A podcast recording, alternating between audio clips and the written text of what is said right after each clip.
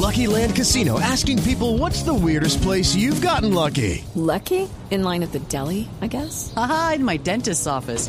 More than once, actually. Do I have to say? Yes, you do. In the car before my kids' PTA meeting. Really? Yes. Excuse me, what's the weirdest place you've gotten lucky? I never win and tell. Well, there you have it. You can get lucky anywhere playing at LuckyLandSlots.com. Play for free right now. Are you feeling lucky? No purchase necessary. Void where prohibited by law. 18 plus. Terms and conditions apply. See website for details. Esta mañana Carlos Fernando Galán, que aspira por tercera vez a la alcaldía en Bogotá. En segundos, Fico Gutiérrez. Repaso con los candidatos sus propuestas, dice esta promoción, sus escándalos. Que yo sepa, doctor Galán, ¿usted no ha tenido escándalos? No, ningún escándalo. Pero estamos listos a contestar Bueno, las se- inquietudes. se- les arman, les arman inclusive a usted acusaciones, ¿no? Sí, eso sí en campaña y particularmente en esta hay una guerra sucia que están dedicados a inventar noticias falsas, pero estamos listos a enfrentar todo eso. ¿Qué le han dicho? ¿Cuál es la, la gran acusación No, pues, en su contra? Por ejemplo, ya hicieron con inteligencia artificial un audio con mi voz donde yo digo cosas pues, que nunca he dicho, que me reuní con Petro, que estoy inflando las encuestas de los medios de comunicación. Están haciendo todo tipo de cosas para bloquear el crecimiento que tenemos en, en las encuestas, pero estamos contentos con el apoyo y trabajando duro para este domingo. Y efectivamente es el puntero en las encuestas. ¿Qué tan cerca se siente usted de ganar en primera vuelta? ¿Qué le dicen sus mediciones? No, yo creo que es difícil, es muy difícil. Estoy preparado para enfrentar la segunda vuelta. eh, pero pues estamos advirtiendo, digamos, que la guerra sucia que traían para segunda vuelta la están adelantando por el crecimiento que hemos tenido. Eh, pero yo estoy contento con el apoyo que me están dando en la calle. La gente está ilusionada de que superemos tanta pelea, tanta agresión política negativa. Y estamos es en un proceso para unir a Bogotá, para lograr que esta ciudad recupere el rumbo. La ciudad está en cierta forma en medio del miedo, de la angustia, de la desesperación y necesita un liderazgo claro, contundente, responsable, institucional y eso es lo que representamos. Hablando de, de acusaciones, me mandan, mire, se la, se la paso. Esta la ha visto usted, ¿verdad? Esta la lanzaron hace unos días, eh, acusan a, a mi esposa de supuestamente hacer parte de la interventoría del metro. La leo, la leo, ¿no? Porque digo yo, eh, a propósito de acusaciones, es decir, ha sido una campaña muy personal y muy de golpes bajos. La noticia, quiero preguntarle si es cierta, Carlos Fernando Galán y su esposa Carolina Deik recibieron millonarios contratos para el metro elevado y también participaron en el descalabro de Hidroituango. No, es increíble a lo que han llegado. eh, están corriendo la línea ética nuevamente. Esa es la estrategia. El desespero por el miedo de perder que tienen Gustavo Petro y Gustavo Bolívar. Gustavo Bolívar ha dicho, en Bogotá se juega el futuro del pacto histórico. Él ha planteado eso así. Ellos no están defendiendo a Bogotá, no. Están defendiendo un proyecto político desinstitucionalizador, que es lo que ellos representan. Y entonces están aplicando todo tipo de estrategias de guerra sucia, se lavan las manos a veces, dicen yo no tengo nada que ver con eso, pero difunden sus redes, sus influenciadores, sus equipos, ese tipo de noticias que no tienen ningún sustento. Nunca jamás ha recibido un sustentado mi esposa ni mi familia del metro, no tenemos nada que ver, ningún contrato, absolutamente nada, es completamente falso. Pero el problema de las redes sociales muchas veces es que divulgan una noticia, eh, inclusive cuando pues la respuesta es contundente, tiene más eh, alcance el ataque eh, y la calumnia. Entonces, es lamentable lo que están haciendo, pero creo que se les están viendo las costuras, están angustiados por lo que está pasando y la gente ya no les cree. No les cree por lo que vimos esta mañana también, porque este gobierno se dedica a decir cosas, nunca a cumplir, se dedica a prometer, a incumplir. ¿De qué me habla? ¿De los, de los pues, taxistas? por ejemplo, lo que ha hecho con el caso de los taxistas y con todos los sectores. Uno puede ver lo que está haciendo el presidente en Bogotá, recorrer Bogotá, ofrecer seis sedes de la distrital en medio de las últimas semanas de campaña. Es populismo y la gente no le cree y está interviniendo en política como él denunciaba que otros gobiernos lo hacían cuando era oposición. Entonces, eso en cierta forma pues me está sirviendo, ¿sabe? Porque la gente se da cuenta lo que representan, lo que están haciendo, el riesgo que hay este 29 de octubre y por eso la gente nos está acompañando y creo que nos va a acompañar el 29. Doctor Galán, como este tema de los taxistas de hoy, que usted acaba de escuchar aquí en Blue, Carlos Fernando Galán está aquí en los estudios de Blue Radio y es el Carlos Fernando Galán de verdad, ¿no? No es Carlos Fernando Galán de inteligencia artificial. No, Exactamente. muestre- muestre, Ahí está la chaqueta, fresco que Lo, está la lo- lo toco, es Carlos Fernando Galán. ¿Cómo manejaría usted si le hacen, y muy posiblemente va a pasar, si le hacen un paro de taxistas de esta naturaleza? Néstor, diálogo, pero yo coincido con lo que ha planteado eh, la administración distrital en este momento, y es exigir que no haya bloqueos, levantar los bloqueos para que haya diálogo. No podemos permitir que actúen de esa forma, que afecten de esa forma a, tantos ciudadanos que por cuenta del, del bloqueo de anoche eh, y las reacciones, digamos, que ha habido, se afectaron dramáticamente en su calidad de vida. Pero también entiendo la problemática que viven los taxistas, entiendo lo que significa para un taxista, por ejemplo, haber pagado un cupo, eh, pagar una cantidad de cosas para poder operar y entrar en una competencia en cierta forma desigual con quienes están en las plataformas, que no son taxistas, porque también hay taxistas en, la- en las plataformas.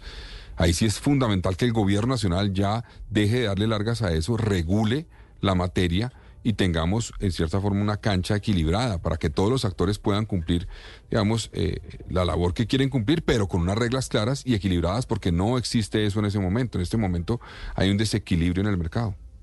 Sí, sobre esto, doctor Galán, ¿cómo va a manejar esa situación en la que usted como alcalde eventualmente si es elegido no tiene la responsabilidad plena de resolver asuntos como estos? ¿Cómo, cómo va a ser esa interlocución con el gobierno del presidente Petro si usted llega a ser alcalde de Bogotá en asuntos que al final usted no puede resolver? El tema de los taxistas, el tema de la gasolina, es un tema que no le corresponde a usted, pero que sí causa problemas en Bogotá.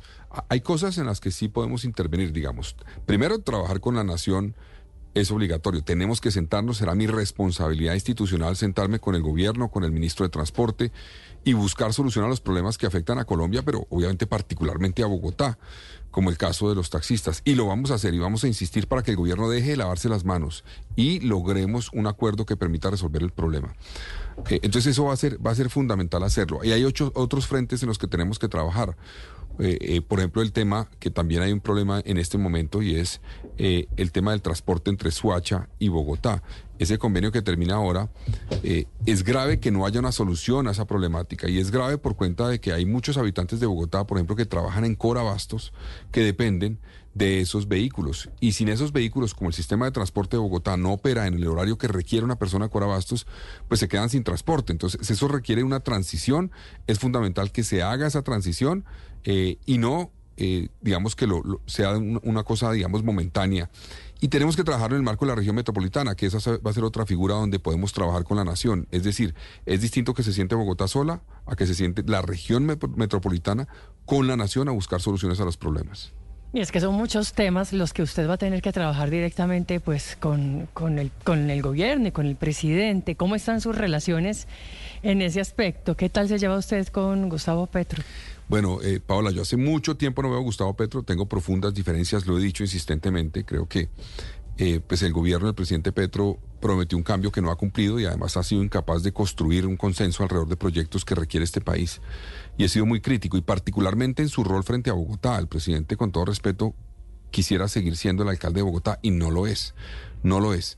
Y eso tiene que entenderlo el gobierno nacional. Ahora, yo voy a privilegiar siempre una relación institucional, eh, defender los intereses de Bogotá, buscar con la nación a partir de argumentos cómo podemos resolver la problemática que afecta a Bogotá, pero es fundamental que el 29 de octubre también se mande un mensaje eh, de respeto a la autonomía de Bogotá. Aquí no nos pueden imponer y aprovecho para allá, seguramente vamos a hablar de este tema ahorita.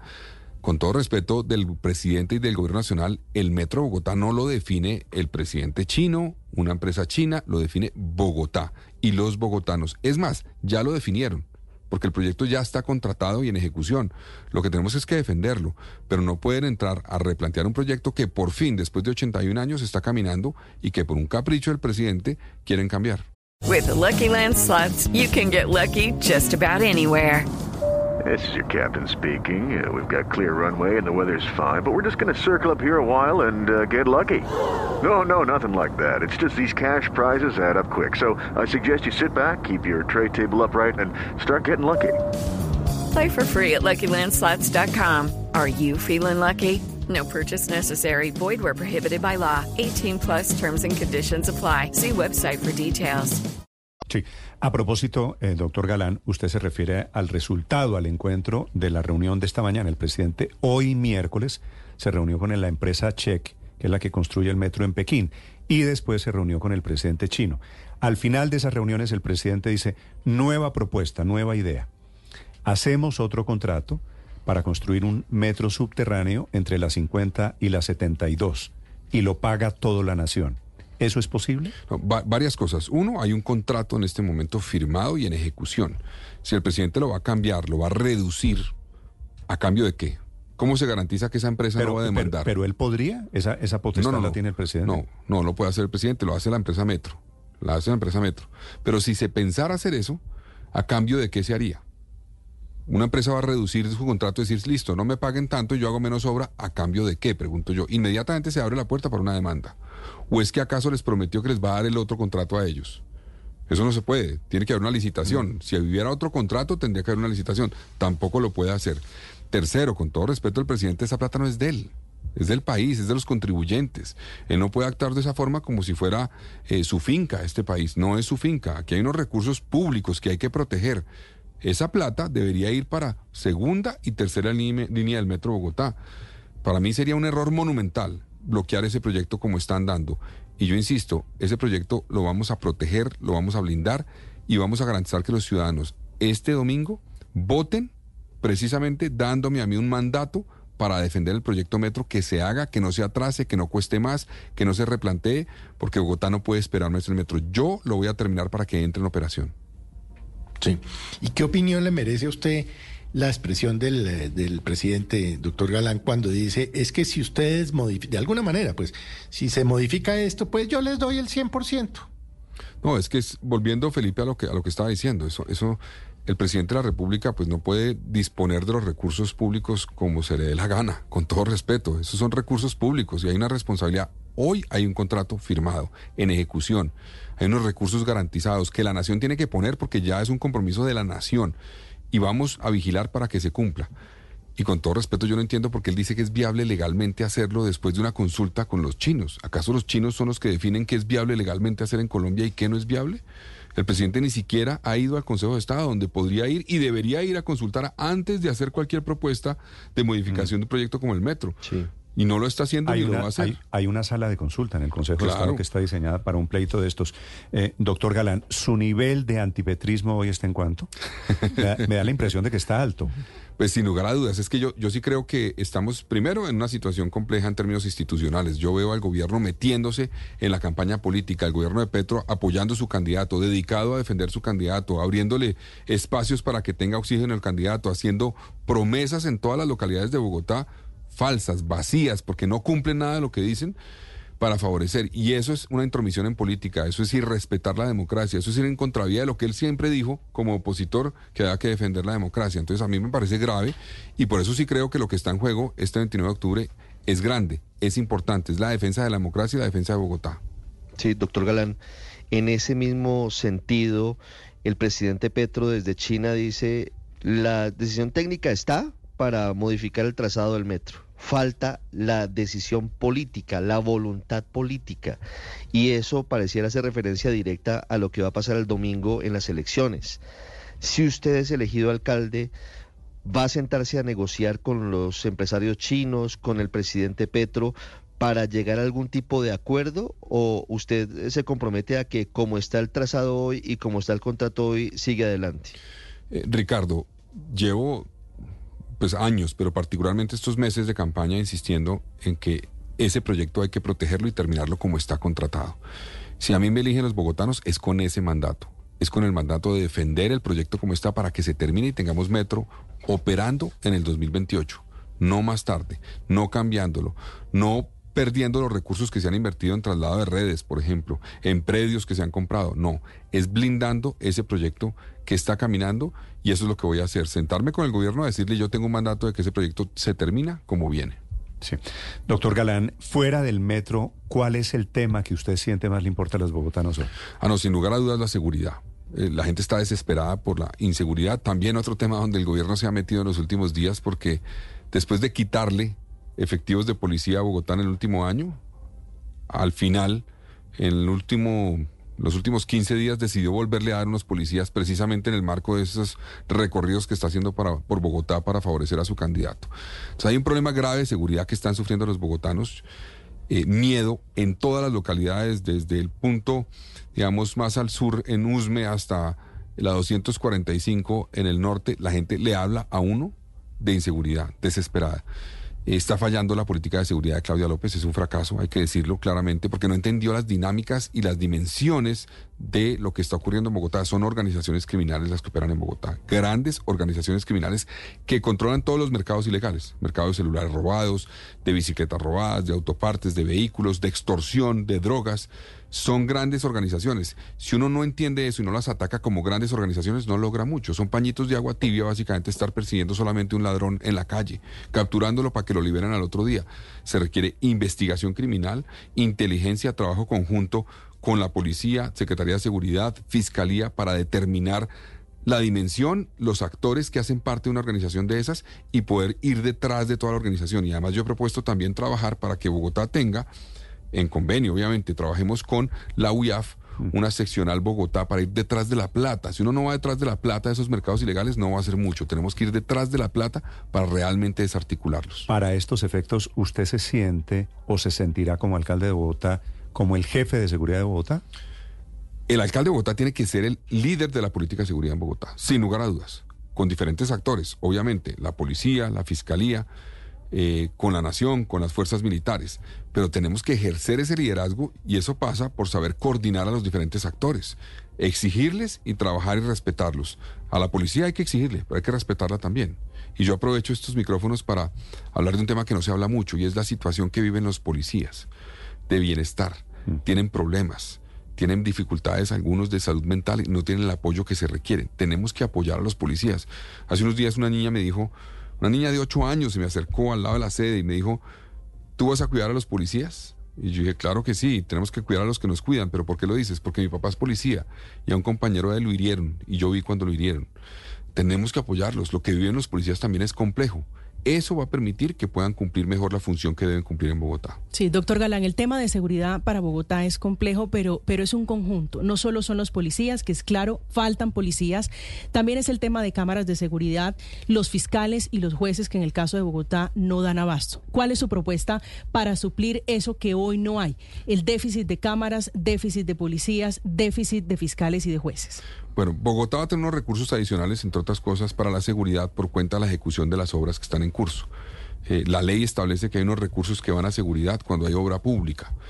Y en ese sentido, Bogotá va a recibir, yo calculo, cerca de 200 mil millones de pesos adicionales para seguridad en los próximos años. Eso lo vamos a invertir en tecnología. Tecnología, pero no es solamente cámaras, porque una cámara no sirve para mucho si no tiene una herramienta tecnológica, una, un software que permita utilizar la cámara como se debe. Hoy las cámaras requieren de una persona mirando la grabación para detectar alguna situación. Eso no tiene sentido. Ya existe software que permite detectar armas, agresiones, movimientos bruscos, e inclusive cámaras que tienen la capacidad de recoger el sonido para que si hay un grito de auxilio se reaccione. Con esas cámaras no se requiere una persona sentada mirando la cámara.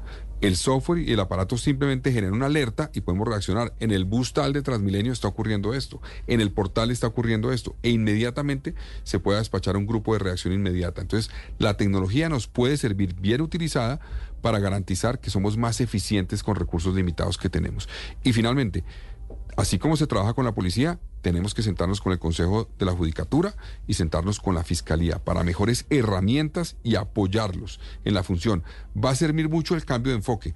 Un cambio de enfoque de dejar de perseguir solamente a un eslabón de la cadena delincuencial y a perseguir a toda la cadena, a la organización criminal, va a ser mucho más eficaz para desarticular y que la justicia pueda cumplir.